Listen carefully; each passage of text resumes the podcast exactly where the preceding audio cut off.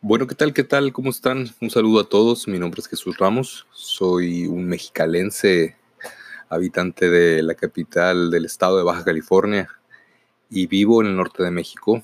Eh, soy eh, una persona que estudió comunicación, que se dedica a la docencia, que está terminando un, posgrado eh, en comunicación y que está tratando de utilizar esta herramienta pues para saludar a todos, para para hacer oír su voz, para hacer oír su manera de ver el mundo, su manera de sentir, su manera de ser y estar. Espero que podamos pues ser buenos amigos, espero que podamos estarnos viendo en este espacio de interacción, que alguno de ustedes me pueda conocer mejor y, y que si es posible yo también los pueda conocer mejor pues a ustedes. Este episodio lo estoy haciendo en español y más adelante veremos si lo hacemos en otros idiomas por lo pronto y creo que lo más importante es, es de que, se abra, que se abra una, nueva manera de, de, comunicarnos, una nueva manera de entendernos, una nueva manera de, de ver las cosas, porque cada vez que compartimos con alguien una conversación, cada vez que compartimos con alguien, inclusive un desencuentro, estamos viendo nuevas maneras de entender la vida. Y a veces va con nosotros y a veces choca con nosotros. Entonces creo que lo importante es en la manera en la que conozcamos otras perspectivas, podemos abrir nuestro entendimiento para ser mejores, para mejorar en eso que podemos siempre evolucionar, porque definitivamente decir que estamos eh, estamos bien como estamos, sería mentir. Siempre podemos estar mejor, siempre podemos ser un mejor ser humano. Y bueno, platicarles un poquito eh, que en el contexto en el que estoy iniciando este, este espacio de comunicación, es el contexto de una pandemia, ¿no? Pues de una enfermedad que tiene ahorita la gente muy consternada que tiene a la humanidad literalmente, pues, en un impas, ¿no? Estamos todos recluidos en nuestras casas, son pocos los que pueden salir y los demás tenemos que adaptarnos a situaciones que aparentemente son difíciles, como el pensar que vamos a tener que tener una convivencia social más alejada.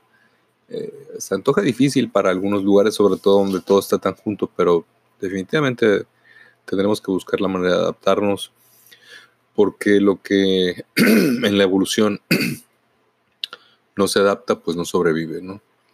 Y nosotros queremos sobrevivir, queremos subsistir y sobre todo pues esperar que aparezca la cura de esta enfermedad, porque en la medida que aparezca una cura, pues las cosas pueden volver a normalizarse hasta cierto punto, pero luego se abre la duda, ¿qué es lo que va a venir en el futuro?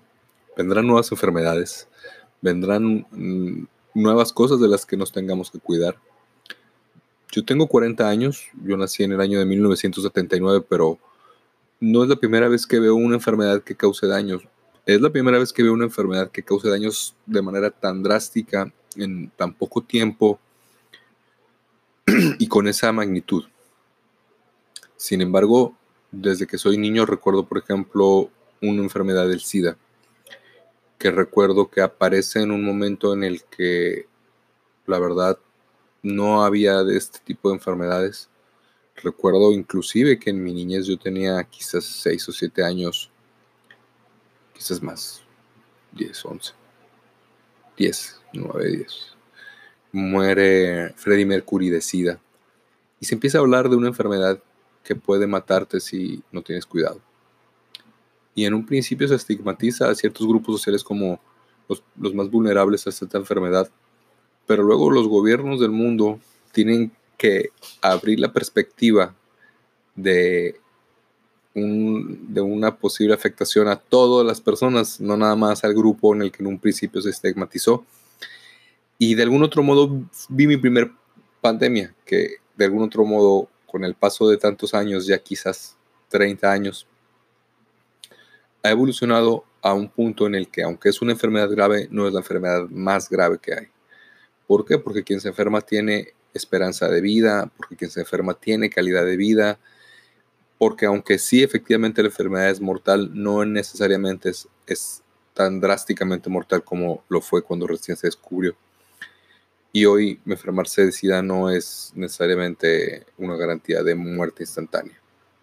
A diferencia de esta enfermedad que estamos viviendo, que es tan drásticamente asesina que, que, te, que te infectas y que te puede llevar tan rápidamente a la muerte. Entonces aquí estamos tratando de entender qué es lo que estamos viviendo y tratando de sobrevivir con la gente que amamos, tratando de que la gente que queremos se mantenga viva, tratando de que las personas a nuestro alrededor se mantengan vivos y no nos vayan a infectar. Queremos que todos estén bien porque en la medida que todos estén bien es en la medida que todos podemos estar bien. Lo otro es que algunos nos tendremos que infectar. Bueno, que sea cuando tenga que ser, pero en este momento quizás no es la mejor idea, ya que no hay ni hospitales, ni las medicinas, ni la situación adecuada para poder salir adelante. En fin, yo no me quiero extender tanto este, este primer eh, podcast que estoy haciendo. Más bien, quiero nuevamente abrir el canal de comunicación para todos. Eh, decirles que espero que podamos seguir platicando, que nos podamos eh, seguir viendo. ya les dije que mi nombre era Jesús Ramos y que aún no tiene un nombre mi podcast, pero bueno, creo que finalmente va a ser el podcast de, de, de Ramos, que es como yo aparezco en muchos lugares en la red. Y espero que pues eh, les pueda gustar, espero poder compartir cosas que sean interesantes, que sean enriquecedoras, que sean entretenidas y sobre todo pues que sean eh, dignas de sus oídos, de sus conciencias, porque, porque finalmente si vamos a estar aquí, pues ojalá que sea para, para algo positivo, ¿no? Em, desde la ciudad de Mexicali, Baja California, la capital que atrapó el sol. Les doy las gracias y espero saludarlos pronto. Hasta luego.